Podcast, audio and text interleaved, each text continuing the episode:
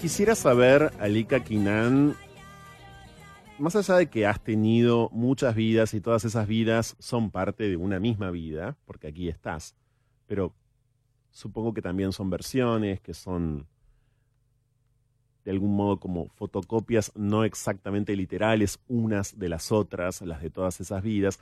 Quisiera saber si vos tenés de un tiempo a esta parte la sensación de haber vuelto a vivir o vuelto a nacer. Bienvenida, además. Muchísimas gracias. ¿Volviste a nacer de alguna manera? No, esto no es volver a nacer. No es volver a nacer. esto es como Westworld. Ok, sí.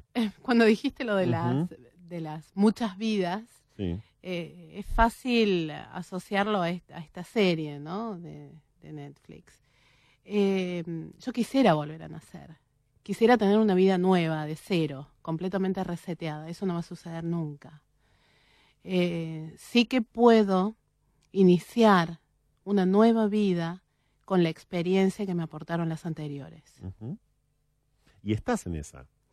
Estoy en esa, lo que pasa es que por ahí me voy, vengo. es como que a veces tengo esos recuerdos que me llevan a mis vidas anteriores, algunas las estratégicamente las, las utilizo para dar batallas importantes eh, para dar una lucha que es mi lucha abolicionista, feminista.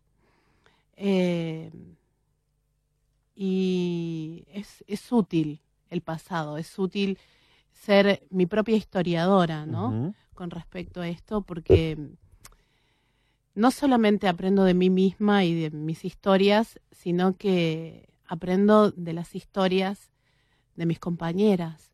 Si vos me decís, ¿quién es tu guía? ¿Quién es tu gurú? ¿no? Con respecto a esto, eh, puntualmente se me ocurre un nombre, pero sería un poco... Eh, Caprichoso como elección, querés decir. Sí, sí, yo creo que aprendo de todas, incluso hasta de mis propios hijos e hijas, ¿no? Que cada día me aportan algo nuevo. ¿Cuántos hijos? Tengo cuatro hijas y dos hijos varones. Todos ellos están tatuados, las locaciones en las que nacieron, ¿no? me falta uno. Ah, una locación. No, lo, digamos, por favor. Vamos a, vamos a procurarte eh, eh, tatuador o tatuadora en, en breve, sí, obviamente. No se puede hacer eso, viste, con los hijos. Yo tengo una sola, pero dicen que no se puede hacer eso, ¿no? Esa diferencia eh, duele. Dicen los que saben que a veces esas diferencias duelen. Vos decís abolicionista, No se puede vivir del amor en todos estos años. Nos hemos dedicado muchísimas veces a lo que yo siento que es la discusión próxima. La discusión próxima es una discusión hasta este momento soterrada eh, hacia el interior de los feminismos en la Argentina y hacia el interior también de los movimientos eh, de derechos sexuales o por la diversidad. ¿Por qué digo soterrada? Porque es una discusión que ocurre sotoboche. Cada tanto tiene algún tipo de cobertura periodística menor, quiero decir, por más que sea una nota en un gran diario, es una cobertura periodística menor si uno considera cuál es el objeto de la discusión. El objeto de la discusión es un objeto importantísimo, son delitos supercruentos, eh, estamos hablando, por cierto, de redes, de redes de, trata de personas con fines de explotación sexual. Son delitos gravísimos, sangrientos, que se cobran una infinidad de vidas en territorio argentino hoy, por lo que sí, repito, uno atendiera a todas esas vidas, diría, ¿cómo es que esto no está siendo discutido en la esfera pública como debería ser discutido? Por, por lo menos tan solo dejándose llevar por los números, números que son difíciles de establecer, cifras que son muy difíciles de alcanzar, y esto no es para nada casual, para nada casual, esa especie como de rechazo a las matemáticas oficiales no es para nada casual, esa especie de rechazo numérico, pero digo, em, discusión soterrada porque los feminismos estamos, puedo decir, estamos ahora eh, en donde estamos, en algunos otros casos estamos queriendo abrir nuevas zonas de discusión, pero esta discusión fractura por completo a los feminismos de la Argentina, que es el modo de pararse frente a lo que para el abolicionismo es la explotación sexual o la prostitución y los prostituyentes, por supuesto, la prostitución que son, que es también los prostituyentes y para quienes no son abolicionistas y uno podría pensar que son por ende regulacionistas, es decir, eh, lo contrario es el trabajo sexual que no está reconocido como tal. Hago esta introducción para evitarte la voz, eh, pero acto seguido quisiera eh, escuchar también, Alika, tu definición de abolicionismo, ¿no? Contra la esclavitud. Históricamente el abolicionismo ha sido un movimiento que se inició en el sur de, Estados Unidos, que fue por la emancipación de, los y las esclavas. Eh, luego esto es tomado por el feminismo en torno a lo que es la explotación sexual. Lo explicaste fantástico, así que no necesita muchas explicaciones más. Sí, me gustó mucho, que no lo había escuchado, menos que menos de, de un varón, eh, en cuanto a los clientes o prostituyentes, esta gran diferencia. El abolicionismo claramente se desmarca eh, del regulacionismo porque hace hincapié en la responsabilidad que tienen quienes consumen prostitución y quienes eh, comercian o usufructan el cuerpo de las mujeres a cambio de un porcentaje o la totalidad de estos montos que es la explotación sexual el, dentro del regulacionismo como que estas figuras quedan absolutamente desdibujadas, ¿no? Eh, que son ambos responsables, quienes comercian y usufructan en cuanto a esto, y quienes eh, hacen el uso de su mayor privilegio que tienen los hombres, que es poder comprar el cuerpo de las mujeres, niñas, travestis, trans. Vos eh, sos hija de una mujer que también fue prostituida, y de una abuela que también fue prostituida. Y cuando a los 15 años te viste sola de repente con tu hermanita, en ese momento era una hermanita, uh, ¿qué empezó en ese momento? Bueno, ahí empezó toda una búsqueda en cuanto a poder sobrevivir, ¿no? Buscar comida, lo básico. Estamos hablando de lo básico. Nosotros hace, hace unos días me vino, bueno, hace unas semanas me vino un recuerdo que, por yo siempre dije, no teníamos luz, no teníamos gas, no teníamos agua dentro de la casa. Y de repente con mi psicóloga recordé que era lo que nos iluminaba y que era lo que nos calentaba con mi hermano. Nosotros teníamos como una garrafa que largaba gas y había como una mallita, sol de noche se llama. Sí. Y lo teníamos dentro de la una habitación. Telita. Es una telita, una mallita, sí. Y eso era lo que, lo que nos iluminaba. En Córdoba. En Córdoba, en Cruz del Eje. En el momento en el que tu padre entra en una decadencia financiera eh, importante, tu madre las abandona y vos te quedás con tu hermana. ¿Hoy dónde está tu hermana? Mi hermana creo que vive en Barcelona. Si no me equivoco, seguirá viviendo allá en Barcelona y espero que tenga una buena vida.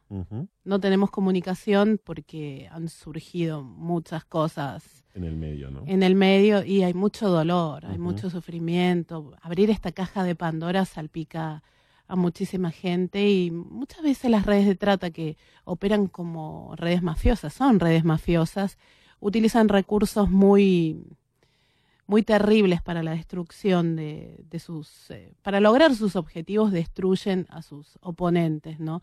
Y eso es un poco lo que intentaron conmigo. Lamentablemente, no solamente no tuve apoyo por parte de mi familia biológica, eh, hacia arriba, mi hermana, mi madre, mis padres, eh, sino que también se inventaron unos videos pornográficos. Bueno, fue muy terrible y hay mucho dolor en torno a eso. Porque en ese momento vos eh, empezás a, empezás sostentada a, irte a Ushuaia, a, trabajar a lo que en ese momento te decían que era un bar. Eh, el bar, por supuesto, era un centro de explotación sexual llamado El Shake en, la capital, por supuesto, de Tierra del Fuego, en Ushuaia. Bueno, a mí me dijeron que me iba al sur y me dijeron que me iba a un boliche. Eh, la verdad es que no pude pararme en otro lugar más que el de cuando me dijeron, vas a ganar mucho dinero, no hice muchas preguntas y volé. Volé, creo que al cabo de tres, cuatro días tenía un pasaje de avión que me lo habían por supuesto pagado los proxenetas, me fui al aeropuerto con cinco pesos, me alcanzaba para un pebete y una coca, que la compartí con la chica que, que había hecho esa gestión, que también recibió un, una compensación por eso, pero que no es responsable. Esta chica en absoluto. Estamos hablando del año 96, Alika. Año 96. Hace 22 años. Hace mucho. Hace mucho tiempo. Llegas a Ushuaia y te das cuenta que el bar no era tal, que el boliche era el shake y que yo acabo de decir era un centro de explotación sexual porque, por supuesto, me baso no solamente en tu relato, sino eh, en varios relatos que formaron parte eh, de la causa cuya última sentencia o algo así conocimos hace algunos días, ¿no? Ah, ahí te quedaste un tiempo, luego te fuiste, vamos a sintetizar esa parte de la historia porque Alika la ha contado y ustedes la pueden encontrar, de hecho, eh, en algunos reportajes. Te fuiste, volviste, luego eh, de un tiempo, ah, hasta el año 2012. En ese ir y volverte hay una cifra. Ese ir y volverte es fundamental para la discusión, Alika, porque ese ir y volverte es lo que para, por cierto, muchos constituye el trabajo voluntario. Es decir, muchos pueden haber creído en su momento que vos estabas haciendo lo que vos querías, que vos eras prostituta porque vos querías, y que de hecho al irte y volver demostrabas que vos querías.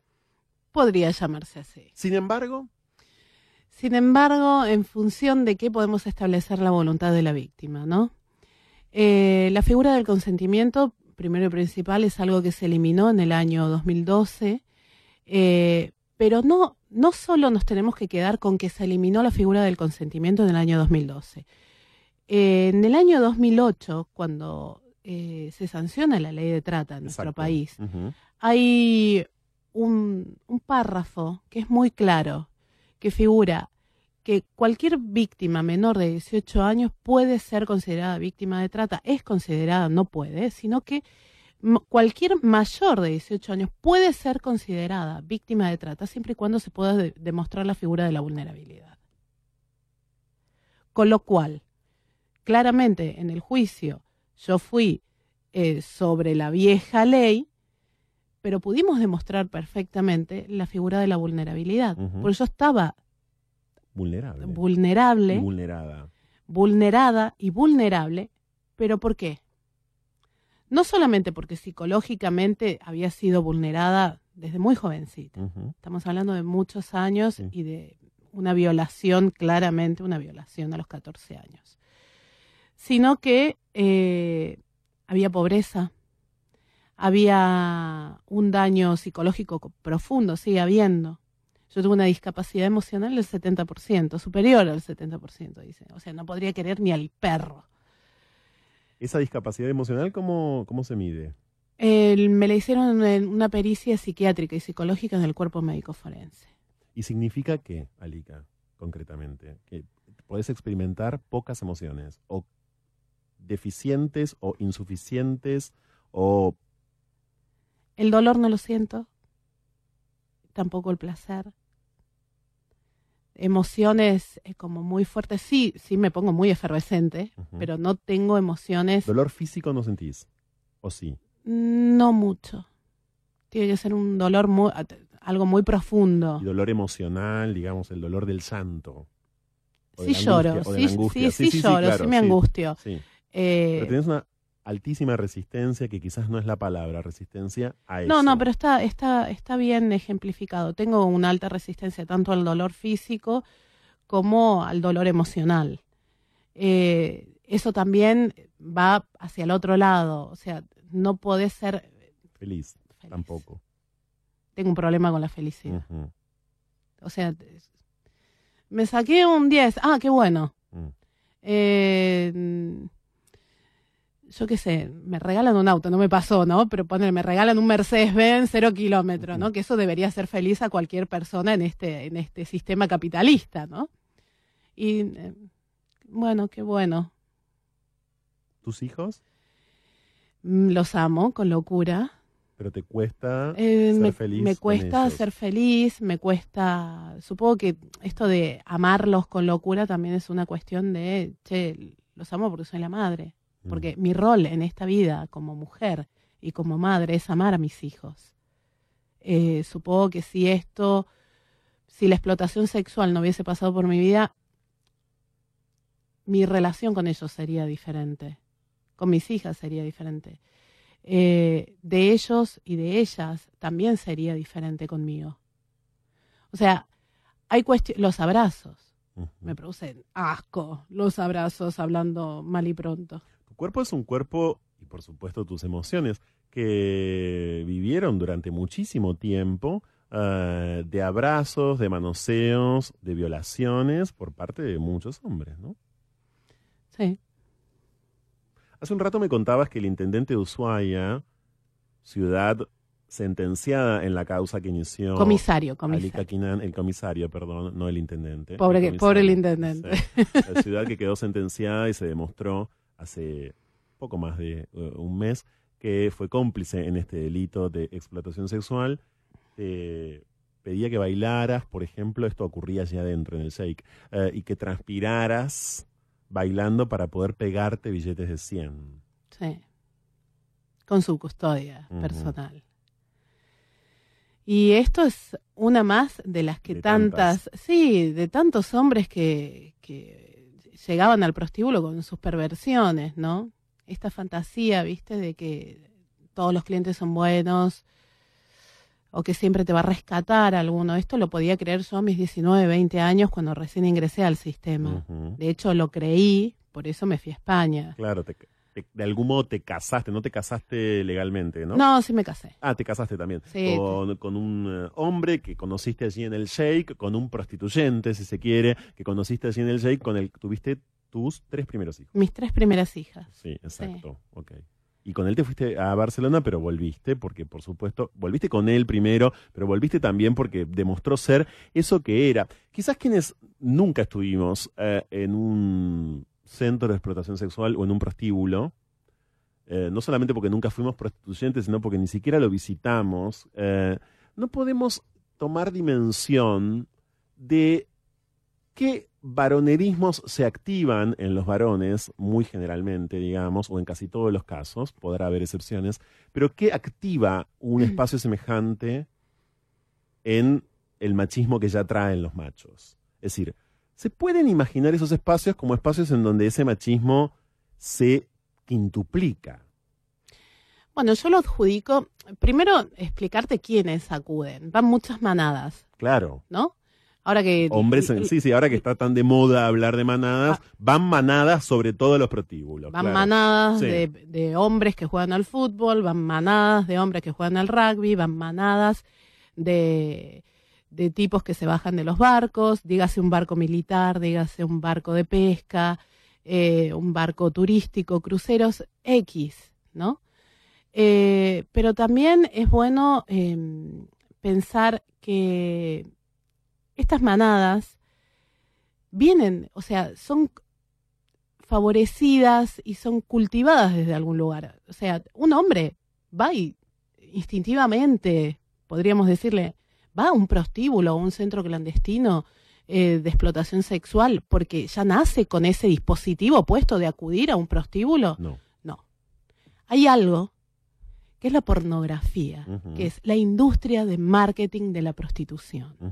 Y esto nosotras lo mencionamos muchísimo. Esto surge de algún lado. Hay algo que se activa dentro del, del, hombre, del, del varón, que ya la propia cultura patriarcal, hay una cultura prostituyente y prostibularia que estimula e incentiva y promueve el consumo de prostitución.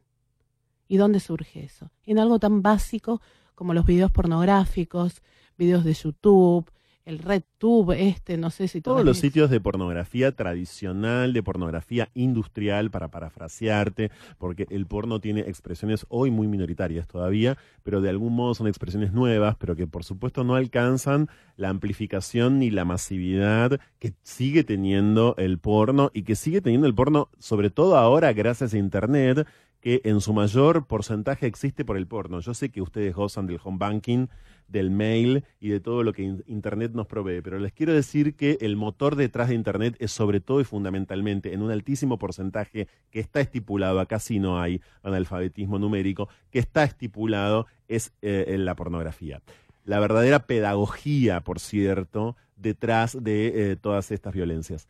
Es la una de la mañana, vamos a las noticias de la una de la mañana y cuando regresemos seguimos adelante hoy aquí, por primera vez en No se puede vivir del amor, con Alika Kinan. Ya volvemos. Bueno, Alika Kinan está aquí con nosotros en vivo en No se puede vivir del amor y vino con Alfredo. Lo cito también porque te acompañó y porque es el padre de tus otros tres eh, hijos, de los más chiquitos, digamos, o de la segunda tríada, del segundo trío eh, de hijos, eh, y porque, por cierto, por lo menos eh, según he podido leer, Alika, es en quien sí, más allá de esto que nos contabas, que compartías antes con nosotros, Alfredo es eh, en quien pudiste encontrar eh, mucho, mucho de lo que antes no pudiste encontrar o, bueno, porque estando sumergida donde estabas. No se puede vivir del amor. Exacto. No, no, no, no, por supuesto que no se puede vivir del amor. Pero por eso, ¿quién es Alfredo en tu vida? Además del padre de tus, de tus tres hijos los, más menores. Alfredo es un ser maravilloso. Eh, que supo acompañarme. Al principio costó mucho. ¿Cómo se conocieron? Con Alfredo nos conocimos una noche mm. que, bueno, yo estaba por ahí y él también estaba por ahí. En Ushuaia. En Ushuaia. Nos conocimos ahí y nada, fue un lindo encuentro con muchas mentiras, muchísimas mentiras. Tuyas. Sí, y de él también. Eh, no, lo vamos a limpiar la imagen, Alfredo. No, no, no, no, no, no. Eh, sí, hubo muchas mentiras y nada, después nos fuimos conociendo y tuvo que, tuvimos que desasnar, ¿no? Todas esas mentiras, no solamente de la edad, él es más chico que yo, eh, yo no le expliqué dónde estaba exactamente. Claro, no le contaste. No, no, no, porque no nos conocimos en un prostíbulo, sino nos conocimos en un local nocturno que no tiene nada que ver con un prostíbulo, pero yo no le dije que era lo que yo hacía, ¿no? De qué vivía. ¿Eso fue en el año? Esto fue en el año 2011. Me, o sea, me, en 2010, 2010. Gracias, Alfredo. O sea, antes del allanamiento, que fue en 2012, por cierto, del fundante allanamiento al Sheikh, al prostíbulo de Ushuaia, eh, y en el marco del cual vos sos rescatada. Sí. Ahora, ¿qué te pasó en ese momento? Porque cuando finalmente la justicia allana el Sheikh, que eso por supuesto es puntapié del proceso judicial contra los dueños y, bueno, luego, como decíamos antes, también contra el municipio de Ushuaia. Eh, ¿Vos cómo reaccionás en ese momento? Uf, fue terrible. Yo siempre fui muy peleona, fui siempre muy guerrera, ¿no? Y cuando entró Gendarmería, yo estaba en una de las habitaciones con una compañera mía y nada, nos vimos rodeadas. Y nosotros nos sentíamos culpables de un delito que no sabíamos, no entendíamos qué delito era, pero nosotros nos sentíamos como responsables y culpables, más allá de todo lo que habían instalado eh, de una manera muy, muy estratégica, ¿no? Los proxenetas, que es vos no digas que vivís acá, no digas quién te pagó los pasajes, no des demasiada información. Siempre todo muy escueto era si hablábamos con la justicia o hablábamos con otra persona. Eh, con lo cual, cuando entra Gendarmería, nosotros sabíamos que no estaba bien, pero no sabíamos el por qué. Nunca nos imaginamos de que estos tipos vestidos de verde, eh, que los veíamos nosotras espantosos, eh, porque eso es lo que ves. Ves la yuta, ves la cana, ves eh, que te van a llevar preso. O sea, cuando ingresa, irrumpe un, un procedimiento de estos, automáticamente ves al enemigo. Claro, en un lugar en el que además esto se veía solamente si era porque llegaba en manada, como decías antes. ¿no? Es un escenario hostil, tanto para ellos como para nosotros es un escenario muy hostil. Con lo cual se comieron dos millones de puteadas. Vos, forro, que no sé qué, te vi anoche. O sea, un montón de cosas. Pobres tipos. Ahora, después lo pensás desde el otro lugar. Incluso la, la, fiscal, el fiscal, quienes habían ingresado por parte del Ministerio de Justicia, de la Protex, eh, nosotros veíamos claramente como enemigos. No queríamos dar información hasta que se me fue la resaca. Sí porque fue así, se me fue la resaca y llegué a una fiscalía porque me dijeron que me iban a venir a buscar. Media amenazada, fui y declaré. Lo primero que dije, le digo, no, yo no me voy a sentar. Encima fui, tenía 30 kilos menos, ¿eh, Franco? por favor. Tenía 30 kilos menos. Me fui con un pantalón negro, unas botas muy altas, una campera de cuero negra, el pelo muy, muy largo hasta la cintura. Y les dije, no, le digo, yo no vivo ahí, eh, los pasajes me los pago yo, yo voy y vengo como yo quiero, me muevo como yo quiero. Me dicen, por favor, ¿no te querés tomar un tecito? Mm. Yo decía, la flaca pelotuda esta que me está invitando a tomar un té. Le digo, no, yo no tomo té. De última, tráeme un whisky, pero no un té. Eso fue el inicio. Vino una psicóloga de la oficina de rescate de la línea 145. Eh, llegó un abogado también de la línea 145 de la oficina de Saida Gatti. Y consiguieron que me siente. Me senté. Me empezaron a preguntar, así como muy distendidamente, quién era mi madre, de dónde venía. La primera pregunta fue, ¿qué conoces de Ushuaia? le digo... El Sheikh. Conozco el súper, le digo. Mm. Conozco la San Martín, que era la calle principal. Me dice, pero ¿no fuiste a pasear? ¿Vos esquiás? ¿Qué carajo voy a esquiar? Yo, O sea, todo esto a las puteadas, contestando mal. Y después empezás a entender un poco por dónde va. O sea, yo llevaba muchísimos años y no había ido jamás a esquiar, ni siquiera conocía el, centro de esquí, que es maravilloso. Y vos decís, ¿dónde carajo estuve? Tanto tiempo. Tanto tiempo. ¿Qué estuve haciendo? Claro, yo me levantaba a las 4 de la tarde porque era el horario que nosotros teníamos autorizados para podernos levantar. Con una papusa que no daba más. Quería morirme, quería aire, necesitaba aire. Me acuerdo que me iba caminando hasta la bahía, volvía para tratar de recuperarme de las borracheras tremendas que nos pegamos. Me bañaba como tres veces por día para sacarme el, olor a tipo que tenía encima. ¿Cómo era un día en el SEIC? Porque esto es también aquello que forma parte de lo, de lo rotundamente inimaginable para tanto. ¿no? Nadie puede imaginárselo si no estuvo. Un día en el Shake es levantarse después de las 4 de la tarde, necesitar aire para poder vivir, porque es un aire como para decir, el aire existe, ¿no?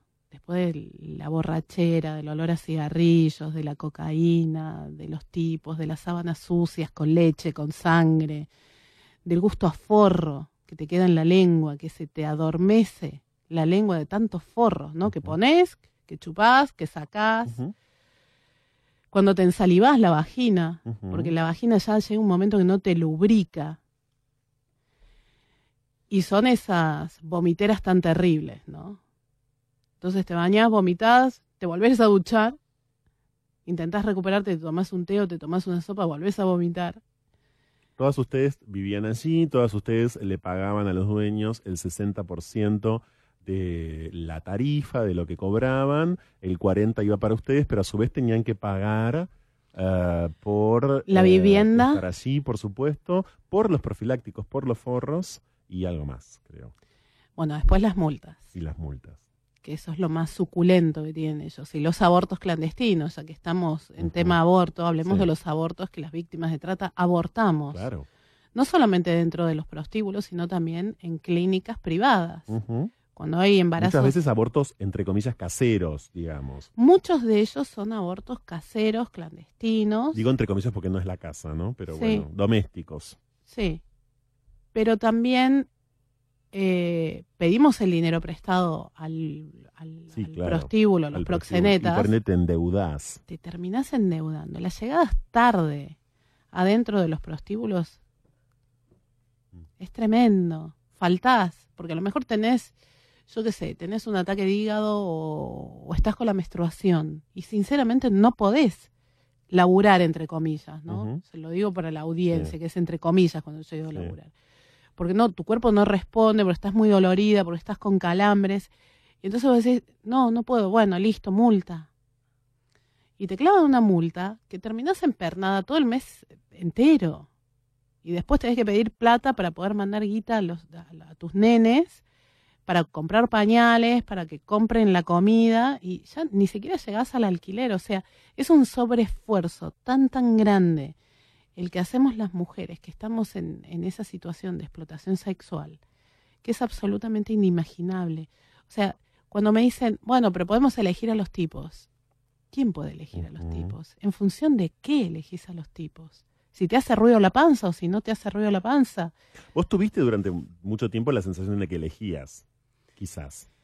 Yo tuve la sensación, no sé si, si elegía, sino que me pensaba que era más viva que el resto. Mm.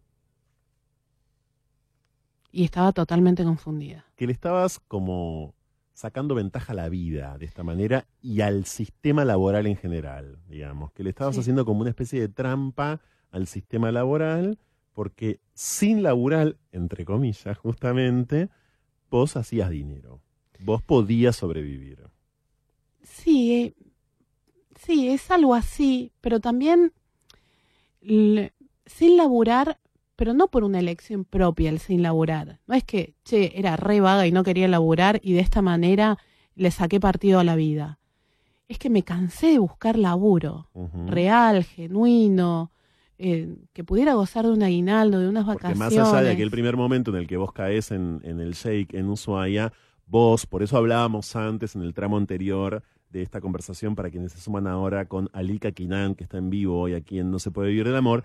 En ese ir y venir ibas tratando de trabajar de otra cosa, ibas tratando de buscar otro trabajo, digamos. Franco, yo recuerdo que a mí, como soy rubiecita, o sea, era la blanquita privilegiada, podemos decirle, dentro del prostíbulo, ¿no?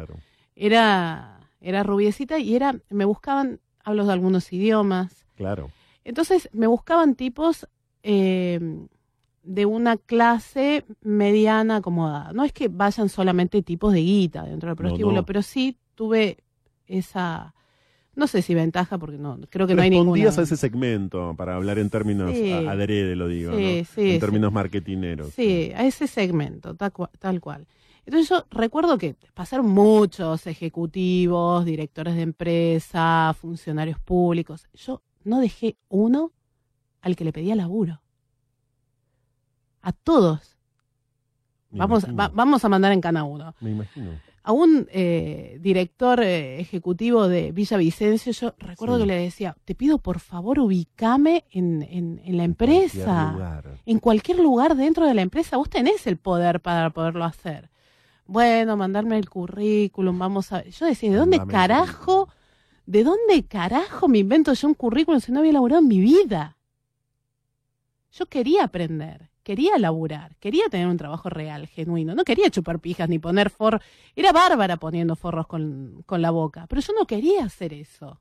Yo quería un laburo, quería laburo de verdad y no me dieron la oportunidad.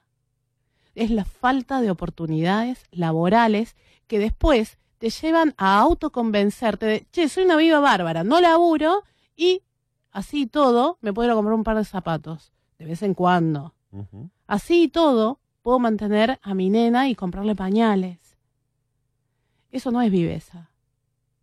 Es sucumbir a un sistema de mierda, de precarización, de explotación, a un mercado capitalista en el que el capital explotado es tu cuerpo, con todos los daños que eso significa, el daño psicológico, el daño físico, las trompadas que me han pegado los tipos adentro del prostíbulo, no me las saca nadie. Te pegaron mucho cuando no haces lo que ellos quieren que hagas y cuando no respondes a esas instrucciones precisas que te dan los tipos. Parece que están, yo no sé por qué van y pagan por una mina si se pueden comprar una muñeca de goma. Respondería mejor la muñeca de goma, pero ahí nos damos cuenta que no pagan por meterla. Ahí pagan por oprimir el cuerpo de una mujer, de una niña, de una travesti, lo que quieras pero ahí oprimen a un otro, a una otra. Ese es el placer del poder, que es totalmente diferente a tener placer por coger. No tiene nada que ver. Alika Kinan está aquí con nosotros, está en Twitter, para quienes la están escuchando, ustedes la pueden encontrar allí y en otras redes eh, sociales. Precisamente quienes se ubican en la vereda de enfrente, lo digo así de forma tan simplificadora a propósito, eh, pueden decirte que el cuerpo en el sistema capitalista es explotado en muchos trabajos.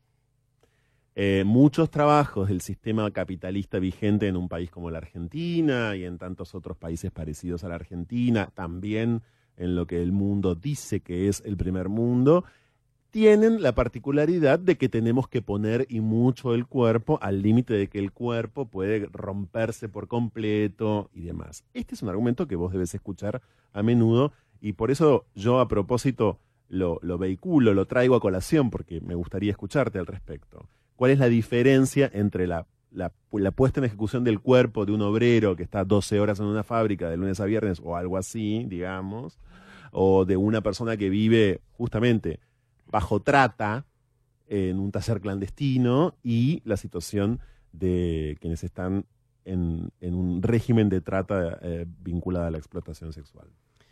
Claramente todos vivimos en un sistema capitalista donde somos oprimidos laboralmente.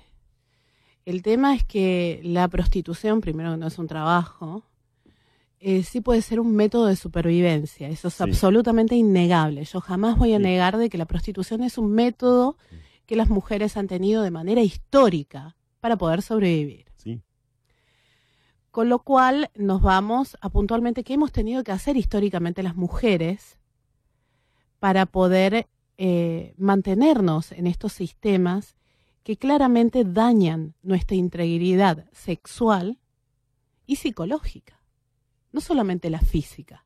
Porque cuando hablamos de un obrero que utiliza las manos y ellas te dicen, bueno, mi vagina es como el elemento que utilizan, porque ese es claramente el... Eh, digamos que la concha no es sagrada, son algunas de las frases que hemos escuchado. Bien, eh, acá estamos hablando de un daño que es mucho más profundo, no es solamente nuestra vagina, nuestros sanos, nuestras bocas, como dice la gloriosa Sonia Sánchez. Acá estamos hablando de un daño que tiene una profundidad y no tiene reparación, como es el daño psicológico que genera la explotación sexual, la prostitución puntualmente. El daño es sistemático en nuestra integridad sexual. ¿Por qué las mujeres que hemos atravesado, como Loana Berkins, Loana Berkins, después de que se retiró y haciendo honor a su a su presencia, que creo que todas las abolicionistas vivimos bajo el aura ¿no? de Loana. Loana. Todos vivimos bajo el aura de Loana.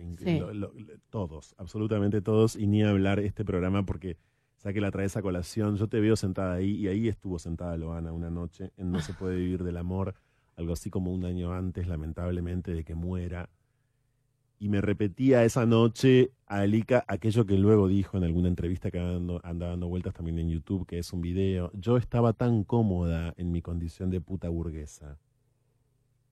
Es cierto. Porque accedía a un montón de, bienes y se podía comprar bastante, ¿no? Ah, con, con, con la prostitución en el momento en el que Loana fue prostituta, que luego, por supuesto, dejó de serlo y terminó siendo precisamente abolicionista, ¿no? Y no, es, eh, no es aleatorio que luego de haber sido prostituidas terminemos siendo abolicionistas y no es aleatorio tampoco de que muchas nos neguemos a volver a tener eh, relaciones sexuales porque cuesta mucho. Mucho. Es tan grande el daño en la integridad sexual de la, de la mujer y de la travesti que luego cuesta, cuesta relacionarte con el sexo masculino, cuesta socializar, cuesta que se te acerque un cuerpo, cuando esos cuerpos que se te han acercado ha sido para ejercer poder y violencia sobre el tuyo. Entonces, eh, pobrecito mi compañero ya se había ido al carajo, porque cada vez que digo estas cosas, él como que huye, Pero él mejor que nadie lo, lo sabe, lo, que, lo que cuesta y los rituales, ¿no? Que, que tenemos que practicar prácticamente. Para poder tener sexo, para poder vivir una intimidad, porque también lo que se rompió, eh, me imagino, Alika, en vos, es la intimidad, que es un derecho, eh, y más allá, y aunque no fuese un derecho, es una experiencia innegable de cualquier persona. Es mi propiedad privada. Mm. Es mi propiedad privada. Donde todas las mujeres deberíamos ser absolutas poseedoras de nuestra propiedad privada. Quiero aclarar, la intimidad no es tan solo el sexo, ¿eh? Digo, la intimidad, estoy pensando, la intimidad no de, ningún modo se reduce al sexo. No hace falta ni que lo aclare, pero por la duda lo aclaro. Aclarar por la eh, duda. no estoy pensando que la intimidad es tan solo el sexo de ninguna manera. Eso es siglo XIX, es amor romántico y estamos en no se puede vivir del amor. O sea, pero bueno, se rompe la intimidad porque está ligado el sexo también, por supuesto, a cierta intimidad desde ya, ¿no? Está ligado al sexo, pero está muy estrictamente ligado el sexo está al deseo y al placer. Yo cuando digo es nuestra propiedad privada. Y en, claro, en una dimensión muy amplia de lo que es desear en la vida y de lo que es sentir placer. Digamos, el sexo tiene la particularidad de que, bueno, es un gran rector de los placeres y no solamente del placer sexual eh, y activa un montón de cuestiones vinculadas como a lo libidinoso, si se quiere, eh, eh, o a esas energías puntualmente y esas potencias de los cuerpos. Entonces, digo, este, eh, esta, este, digamos, la prostitución precisamente estas experiencias como la que está compartiendo hoy aquí Alika Quinan, que son las de miles, en un país como el nuestro son las de miles, bloquean por completo esa potencia la potencia ni más ni menos que de los deseos de una persona. Y del disfrute genuino, de un disfrute genuino. Fingís tantas veces para que el otro se vaya rápido, para que se corra rápido, como dicen en España, para poder terminar y que dure el menos tiempo posible. Que luego ese proceso de disociación que estás tan acostumbrada, llevarlo a una realidad tuya de qué te hace disfrutar y qué es lo que vos deseas eh, es difícil transmitirlo, es, es difícil conectar ¿no? con el otro. Pero bueno. Muy poco tiempo, Alica, eh, desde el 2012 a hoy, han transcurrido nada más que seis años, no es tanto tiempo. Por eso yo empecé preguntándote lo que te pregunté. Eh, cambiaste rotundamente, quiero decir, hoy estás parada en otro lugar, nos contabas hace minutos cómo fue ese primer momento, ese primer careo con la justicia después del allanamiento del Sheikh. Digamos, en muy poco tiempo te reconvertiste. ¿Sabes cuándo fue? Cuando estaba declarando. Fueron más de cinco horas de declaración. Y yo rápidamente hice... Ahí empezaste a contar. Empecé a recordar, Franco. a recordar. A mí lo que me mató fue el recuerdo. Yo dije, ¿qué carajo estoy haciendo acá? Cuando yo me escuché, cuando escuché mi propia vida, ahí fue cuando yo empecé a romper. Y encima me hicieron una pregunta que fue un golpe bajísimo, pero que hoy en día le agradezco, que fue cuando la fiscal María Hermida, maravillosa en Tierra del Fuego, me dice, bueno, me dice, si tu madre fue prostituida, tu abuela fue prostituida, tus tías eran prostituidas, me dice, y vos terminaste siendo también víctima de prostitución. Me dice, ¿cuántas hijas tenés? Y yo le dije, cuatro. Ah, me dice, entonces, ¿qué van a ser prostitutas? ¿Qué crees que estudien? Medio como que se me cagó de risa y me llevó a una realidad que yo dije, esto es una mierda. Esto es una mierda. Yo realmente quería salir corriendo de ahí, a proteger a mis hijas, porque yo las estaba dejando prácticamente solas a mis nenas. ¿Quién se cargó de tus nenas en ese momento? Hasta el 2012. Bueno, yo eh, estaba mi padre conmigo, que bueno, ya muchos conocen la historia de que fue un grandísimo explotador. No me preguntes por qué yo le dejaba a mis hijas, pero... En Ushuaia. No, en Córdoba. En Córdoba.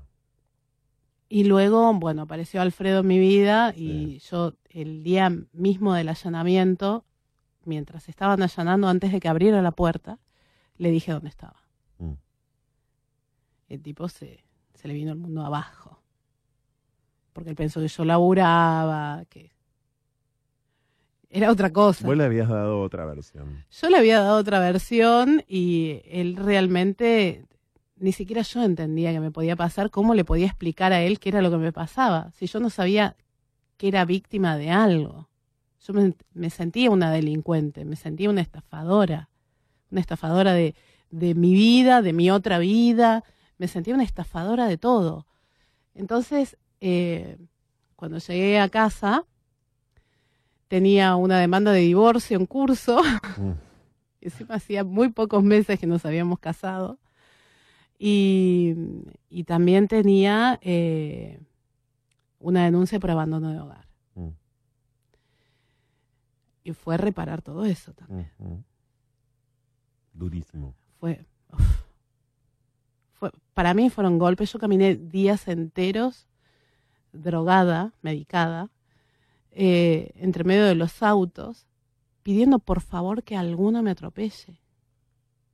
Me tocaban bocina, un desastre. Yo me quería morir, pero yo no sabía por dónde empezar a reparar algo.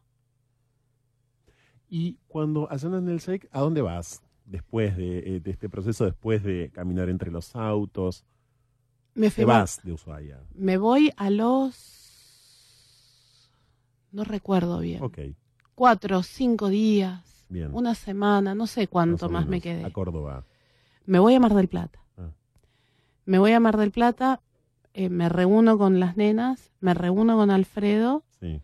Alfredo se va, estuvimos muchos meses separados. Yo estaba embarazada de trillizos. Fue una pérdida, fue algo natural, si no también seguramente lo hubiera eh, provocado. Eh, y recuerdo que nos mudamos automáticamente cuando él, cuando reparamos o empezamos a reparar nuestra relación o a conocernos realmente. Y nos mudamos de casa y pasamos la primer, el primer año nuevo eh, sentados en el patio con una fanta y una docena de empanadas. Los chicos habían ido a dormir. Recibiendo el 2013. El 2013. Y ahí fue donde decidimos irnos a Ushuaia porque yo iba a enfrentar eh, me iba a enfrentar a, a, los proxenetas. Te ibas a enfrentar a los proxenetas y esa historia la contamos al comienzo de esta cháchara y la repetimos ahora. Ellos, por supuesto, fueron condenados y también la municipalidad de Ushuaia. Por primera vez, la causa de Alika Quinan logra que el Estado sea juzgado como lo que es en estos casos, que es cómplice eh, de estos delitos, de semejante delito como es el delito de trata de personas con fines de explotación sexual. Alica no es, es la primera vez que visitas No se puede vivir del amor, pero eh, sospecho que no va a ser la última. Eh, tu historia, tu vida, cada día de tu vida, por supuesto, merecerían un programa nuestro, eh, como mínimo. Te quiero agradecer mucho esta visita de verdad. Em, yo quiero aclarar, y vos seguramente a modo de despedida quizás también, que la Argentina, desde un punto de vista legal, es abolicionista por supuesto tiene problemones, como toda ley vigente en la Argentina, desde la Constitución Nacional para abajo y para arriba también, tiene problemones, ¿no? Pero eso me acuerdo que lo aclaró y, muy bien Marcelo Colombo, que es el titular de la Protex, de la Procuraduría de, Trata eh, con fines de explotación sexual, eh, cuando salió al aire en este programa y lo hemos vuelto a decir y cada tanto aparece. Eh, pero la Argentina es abolicionista, es decir, la explotación sexual es un delito en la Argentina. Sí, exacto. ¿Qué está pasando, sin embargo? ¿Qué está pasando? Bueno, tenemos diferentes municipios, diferentes provincias que tienen códigos contravencionales que claramente persiguen a mujeres que están en situación de prostitución, con lo cual, con la llegada de la ley de trata y la vigencia de estos códigos contravencionales, hay una gran confusión en la sociedad. Que muy estratégicamente eh, tomaron quienes eh, quieren regular las lobistas de, de la explotación sexual o del proxenetismo en nuestro país, tomaron de una manera que la ley de trata las persigue, las criminaliza y esto no es correcto, esto no es verdad. Hay códigos contravencionales que hay que derogarlos, claramente, y no sé si en su totalidad. Yo ahí soy eh, muy abolicionista y yo considero que no hay que abolir el código contravencional completamente, sino la parte en que persigue a la mujer que está en situación de prostitución. Quienes demandan prostitución en las calles deben de ser perseguidos. Pero, claro, ahí vos decís, esto en un país normal sería maravilloso, pero somos un país corrupto y somos un país que tiene muchos problemas con la formación de las fuerzas que están en las calles. Con lo cual, quienes van a resultar quienes van a resultar damnificadas siempre van a ser las mujeres que estén en situación. Por supuesto, nunca los prostituyentes o no, nunca ellos, y lo digo así adrede, nunca ellos, por supuesto. Eh, hay demasiado por decir, el programa sigue hasta las 2 de la mañana y nos está esperando en minutos nomás Sebastián para compartir con nosotros una experiencia de vida que no es de explotación sexual, pero que es de abuso, por cierto, disparada en buena medida, como tantas otras experiencias que muchos de ustedes a lo largo de estos años quieren compartir, buscan compartir con nosotros. Eh, y nada, muchísimas gracias, Alika, de verdad, muchísimas gracias siempre tengo la sensación en estos casos de que nos quedamos cortísimos y somos personas cortas eh, las que hacemos este programa, así que por eso nos debe pasar. Gracias en serio. No, no, muchísimas gracias a, ustedes. gracias a vos. Mm. Y te voy a decir algo más. Hay una sobreviviente que te está escuchando, que te escucha siempre. Sí, ¿en serio? Sí. No te puedo decir el nombre. Ah, le mandamos un beso grande. Porque es una. Ay, no sabía. Bueno, le mandamos un beso grande a ella. Es una testigo de una causa que seguramente la vas a tener de invitada Seguramente en un par de años. Cuando, cuando, cuando, la causa finalice, claro. Gracias, Alika. en serio. Un placer.